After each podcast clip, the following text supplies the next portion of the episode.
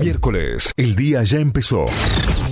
Y esto es lo que tenés que saber para arrancar en Notify.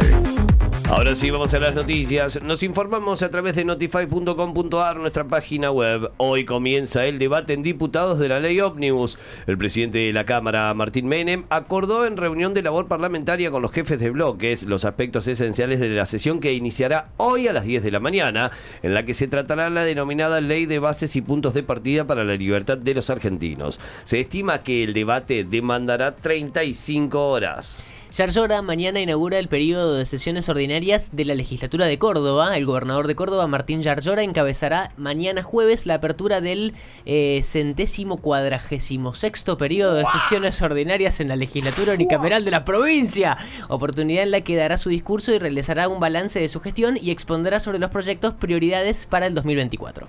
Ya son más de 2.000 las hectáreas quemadas en el Parque Nacional Los Alerces. El intendente del Parque Nacional Los Alerces, Danilo Hernández, Hernández Otaño aseguró que el incendio en el parque y cercanías tiene ya una extensión de más de 2.000 hectáreas, donde trabajan alrededor de 200 combatientes con herramientas manuales y líneas de agua para controlar el fuego, que continúa activo desde hace cinco días. En la jornada de hoy el fuego está activo y hay peligro ya que se está propagando. La justicia resolvió que el DNU de Miley es inconstitucional en materia laboral. La Cámara Nacional del Trabajo decidió que es inconstitucional el DNU del gobierno de Javier Milei en cuanto al capítulo de reformas laborales al analizar la cuestión de fondo. Lo hizo luego de que en una medida cautelar se frenaran las reformas y ahora todo está bajo estudio de la Corte Suprema de Justicia que deberá resolver si hace lugar al reclamo presentado por la CGT. Gran triunfo de Talleres como visitante. La tele ganó ayer a Huracán 2 a 1 por la segunda fecha de la Copa de la Liga. Los goles los convirtieron Federico Girotti y Marcos Portillo para que el equipo de Walter Riboneto sume de a 3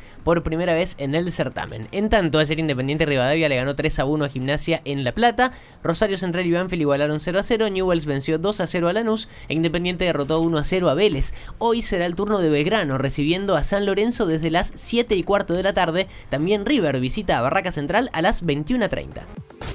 Notify, las distintas miradas de la actualidad para que saques tus propias conclusiones. De 6 a 9, Notify, plataforma de noticias.